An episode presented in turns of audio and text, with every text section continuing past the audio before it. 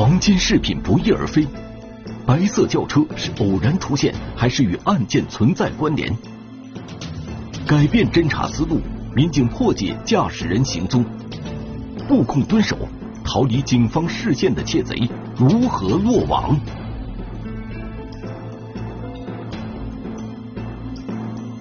金首饰与白轿车，天网栏目即将播出。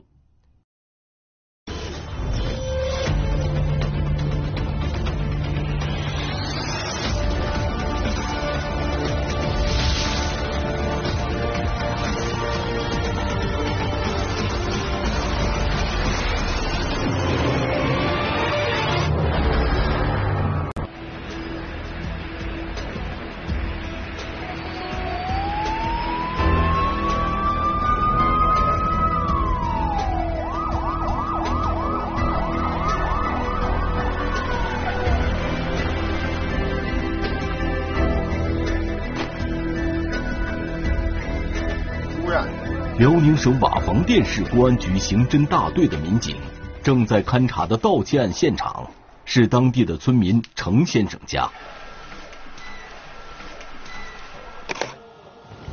门锁未见异常。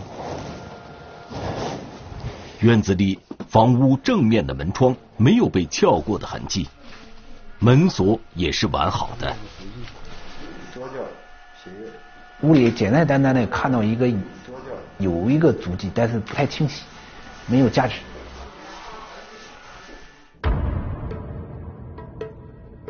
后院的房间木门玻璃被人打碎了，民警初步确认，这里应该是窃贼的出入口。见有撬压痕迹，刀口大概在一厘米左右，玻璃上手印处。打碎那个门玻璃，伸手把那个里面的那个插销拉开之后，开门进来。同时，那个呃玻璃上我们发现有手套的痕迹，啊，应该是嫌疑人戴那个呃粗线手套进入室内。办案民警接到程先生的报警电话，是二零二零年九月一日晚上七点三十分左右。然后我开门进院，家里就一切都正常。然后我上那个后屋小屋里，去那拿点东西，一看后我有三枚硬币，我爱收藏，因为那个硬币后我，全在保险柜放，不可能在保险放。我就感觉我不对劲，家好像就有动静。放在保险柜里的硬币，怎么会散落在保险柜外面的地面上？刚刚回到家。程先生立即感觉到了异样，赶紧马上第一时间，我我就不对劲，赶紧拿钥匙。哎，一个拿钥匙就看，哎呀，钥匙还飞还在原地，然后赶紧打开保险柜，我一看，那么动没有。金金首饰和被刀。被害人告诉我们，他将近有七百克左右的黄金首饰被盗。走的时候门窗锁好了呗？锁好了。你什么时候回到家？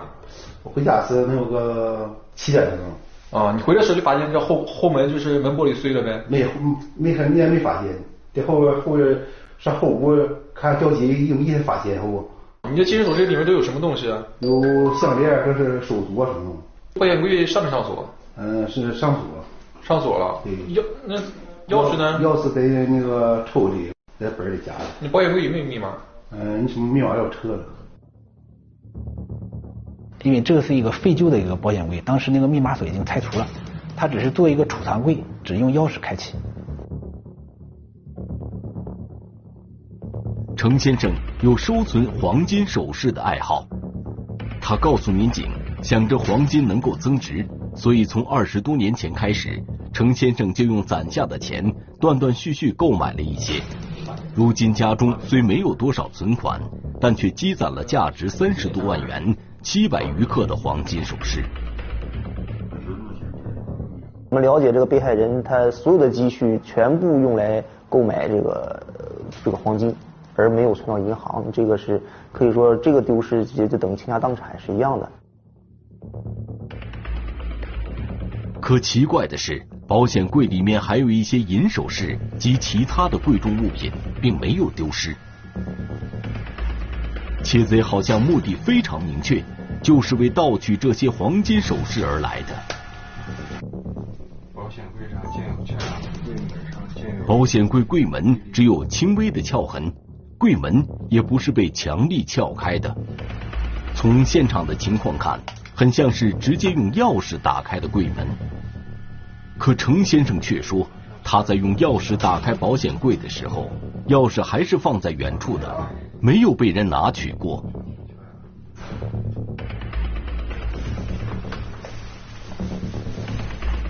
放钥匙那个位置，那个呃，就是他一个电视柜下面一个小小左嘛，小左上面有个抽屉，抽屉里放的那个金柜的钥匙。原位。就这把钥匙，是不是？还在这儿哈？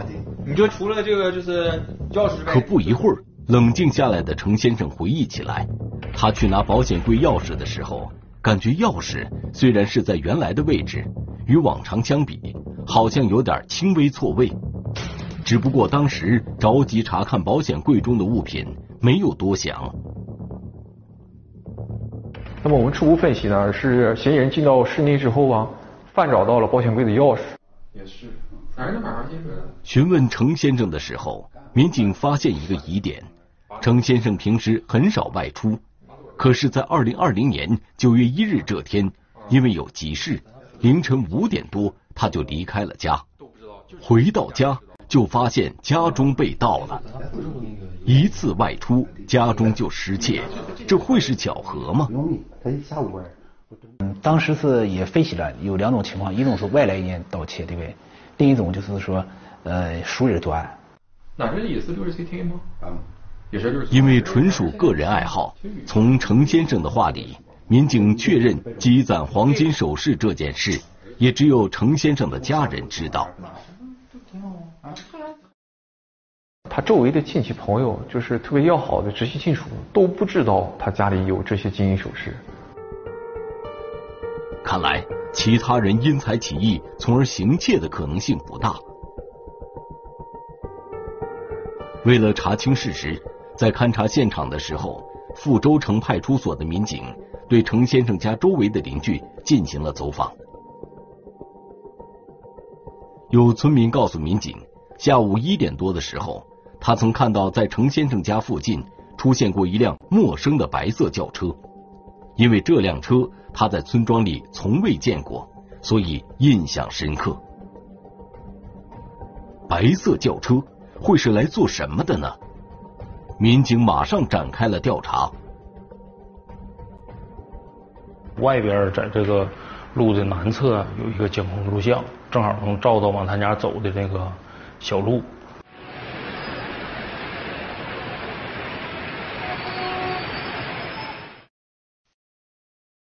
因为他也没有具体的发案时间，没有别的车辆。当时从他离家一直到他回来，整段录像我们都看了。从大连港发到，重点就在这个道路上经过的白色车辆，我们进行了一个重点的筛查。在二零二零年九月一日下午一点二十四分十五秒，一辆由东向西行驶的白色轿车出现在画面中。可是，这辆白色轿车并没有在程先生家附近停留，而是径直沿着村中的公路向前行驶。就在民警想排除这辆白色轿车嫌疑的时候，事情发生了变化。这车又倒回来，是不是刚才那辆车？对，是刚才那辆车回来了。这辆白色轿车拐进去的小路，可以通往程先生家的后院门。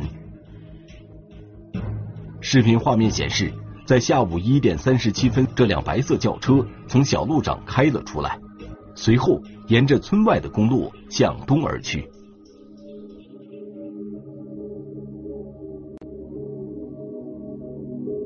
程先生的家位于村中的最东侧，在程先生家的西面和北面分别有几户居民。从白色轿车驶入小路到再次出现，相隔了十三分钟。这十三分钟的时间到底发生了什么？这个白色轿车的驾驶员会是什么人呢？为了查找更多的线索，民警再次来到程先生居住的村子走访调查。案发当天中午，在被害人家周围这些邻居，就是在白色轿车出现的时间段，周围的邻居家既没有熟客或生客到访，也没有什么亲戚串门之类的。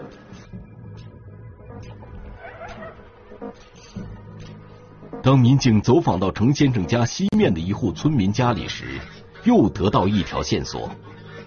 这位村民曾经看到距离程先生家后门几米远的地方停过一辆小轿车。程先生家的后门非常偏僻，别说汽车，平时连行人都很少。村民当时感到非常奇怪，谁会把车停在这么偏僻狭窄的地方呢？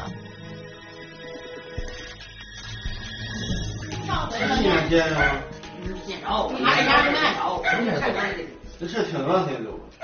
不知道，俺俺俩走了，俺俩就走上娘们去买点东西，回来看就在，谁知剩下来就不知道。俺妈说俺闺女在家里，就没捋会儿。没白色车呗？是白色。轿子呗？什么牌是不是？我没捋会儿，这就没捋会儿了。民警在村中两次走访，都有村民反映，在程先生家附近看到过一辆白色小轿车。从村民描述的停车位置来看，也完全符合是去程先生家的。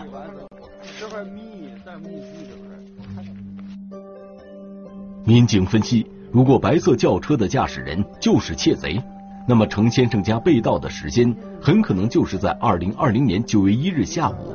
白色轿车出现的一点二十四分到三十七分之间，我们就将这辆白色轿车作为重点嫌疑车辆进行排查。可是，程先生收存黄金首饰这件事，只有家人才知道。白色轿车上的人又是从哪儿打听到的呢？进一步侦查。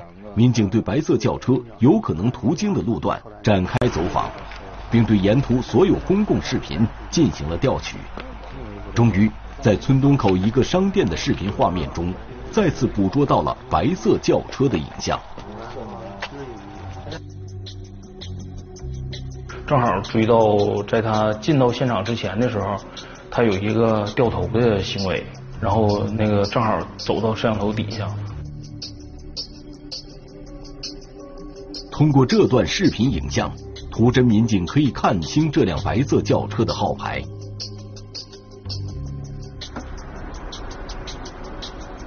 扩大侦查范围，民警发现，在二零二零年九月一日中午十二点五十五分，白色轿车进入了富州城镇地界，并一路向着程先生居住的村庄驶去。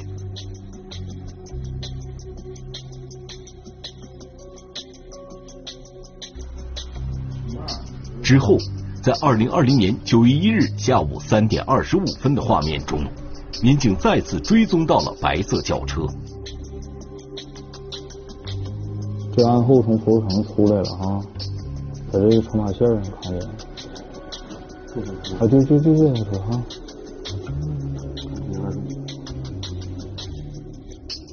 画面显示，白色轿车由瓦房店市驶往了大连市区的方向。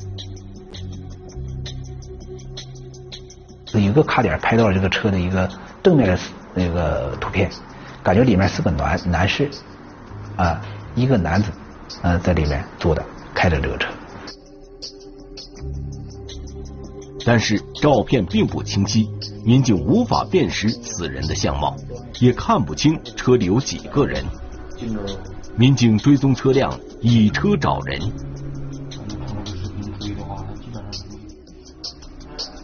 民警查询车主信息，但结果却出人意料。我们发现车辆的呢所有呃所有人是一名女性。民警发现车主是大连市金州区的一位刘姓女士，并且发现刘女士与这辆白色轿车常年活动在大连市的金州区。她基本上经常就是在金州一带活动。基本就没来过网店。就作案那天，来到从大连进到网店，案后呢又回到了大连。这个车就它就符合是作案车辆。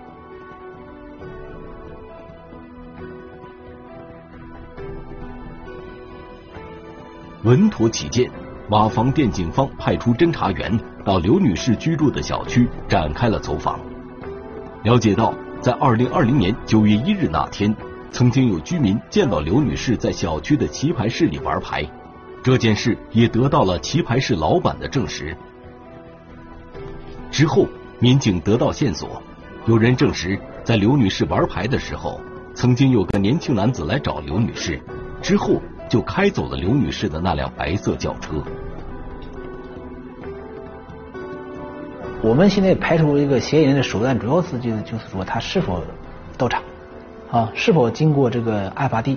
嗯，当时我们对这个呃车主的这个研判，发现他没有来过瓦店。啊，这个有两种，一种是固定车位。为确保信息准确，民警查看了小区公共视频。确认，在二零二零年九月一日上午十点多，一个年轻男子开走了刘女士的轿车。至此，警方排除了刘女士涉案的嫌疑。但这个年轻男子是谁？他会是窃贼吗？我们就对这个女性车车主所有人的周围关系进行了一个梳理。梳理之后，民警发现。在刘女士的社会关系人中，一个叫王某的男子与刘女士的联系比较密切。他是山东过来，临时在大连金州地区打零工。办案民警来到王某在大连市金州区的暂住地，从社区警务站民警那里了解到，王某有过两次盗窃前科。并且王某近期也没有在此地居住。对，有的时候回来，有的时候啊。通过户籍照片的比对，王某就是案发当天借走刘女士轿车的那个男子。这盘完了之后，这就是那个。而且巧合的是，随后的侦查证实，在案发当天，这个王某确实是驾车到过瓦房店失窃的程先生家附近。王某有重大嫌疑。可是，在接下来的侦查中，民警却发现，连续几天王某都没与刘女士联系，被借走的白色轿车也失去了踪迹。黄金它是硬通，硬咱说这是硬通货，它变现极极容易变现。如果变现了，说白了，这个老百姓的损失也就没有了。我们再抓到人没有挽回不了损失，实际上对老百姓来说，这个就没有太大的意义。二零二零年九月八日下午，在大连市金州区调查王某的民警终于得到线索。王某驾驶的白色轿车出现在了一家商场附近。机不可失，刑侦大队组织多名警力前往寻找王某。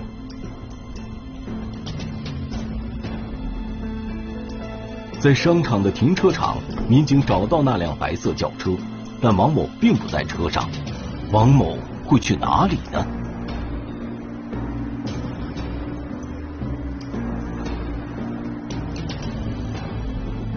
因为周围都是商业圈嘛，既有首饰加工回收的，还有商场所谓那个那个卖金银首饰的。我们当时怀疑王某极有可能把这批他偷来这些的黄金首饰到呃。二手回收的加工点去卖。民警围绕周围的商业区仔细查找了一圈，但仍然没有王某的踪迹。于是，民警决定在白色轿车附近蹲守，严密监视着那辆白色轿车。因为当时人流非常多，怕他如果嫌疑人上车了以后，我们。再抓捕就相当困难了。布控蹲守了大约一个小时，在二零二零年九月八日下午三点三十分左右，民警突然发现白色轿车的车灯闪了一下，很显然有人是在遥控打开车门。见此情形，布控的民警迅速向白色轿车靠拢。可奇怪的是，王某并没有出现在轿车前面。因为他有两次前科嘛，他对这块的反侦查意识啊也非常的强，抓捕这块就陷入了僵局。呃，怀疑是不是我们哪方面做的有些纰漏，让他警觉了。民警寻找着王某的踪迹。下午三点三十五分，侦查民警发现王某从附近一家超市中走了出来。民警立即上前将王某控制。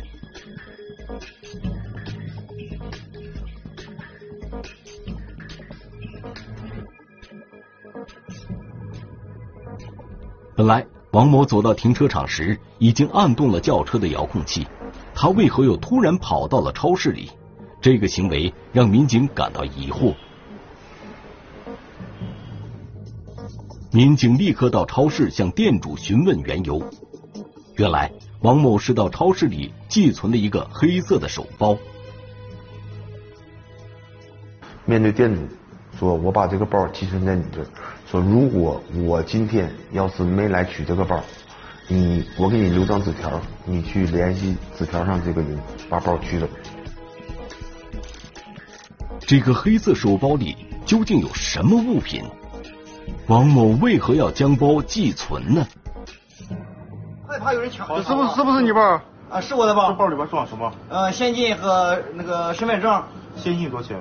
嗯，七七万多。这这七万多是哪来的？我妈我妈的。没有事儿啊。还有什么东西？还有什么？一个项链，一个手链。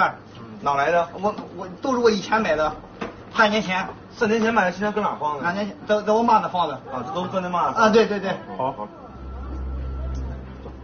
面对民警的询问，王某一直处于狡辩的状态。可是民警仔细辨认核对了王某包里的项链和手链，与程先生丢失的首饰特征完全符合。在警方出具的大量证据面前，王某对在程先生家入室盗窃黄金一案供认不讳。那么，嫌疑人王某是如何知道程先生家存储着大量黄金首饰呢？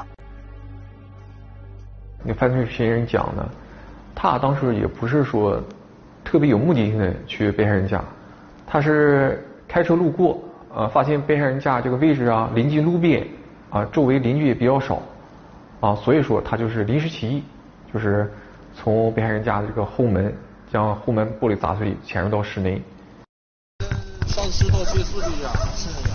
你怎么进屋？我上后边进，后面走，从这边走的，从这边走一看到啊，麻烦。你钥匙当时是在哪发现的？就在这边。家里啊，就是这个保险柜啊，没有设密码，就是钥匙啊，轻易被这个犯罪嫌疑人找到了。再一个呢，就是家里啊，这个门窗啊。就是关键的一些地方没有上护栏，那么这个也给犯罪分子啊进入室内啊提供了这个有利条件。有些人说了，呃，看到这个金银首饰就非常惊讶，哎，迅速将上面的这个金银首饰拿走之后，下连下面那个银首饰都没有在意。王某盗窃得手之后，返回大连市。将黄金首饰低价卖给一个叫付某的人，获利二十三万元。事有凑巧，王某结识了一个女友，于是带着女孩来到商场，购买了一条价值五千多元的金手链。当他走到停车场，遥控打开轿车车门时，突然发现了民警的动向，于是便抛开女友，独自跑到超市里去藏匿赃款赃物。民警了解到，因犯盗窃罪，王某已经有过两次被判刑的经历。然而，他为何还是不思悔改？他认为入室盗窃本身这个他可可很隐蔽，那么你你抓不着我，你也没有充足的证据来认定我那么他就可以肆无忌惮的去作案说白了就可以不劳而获。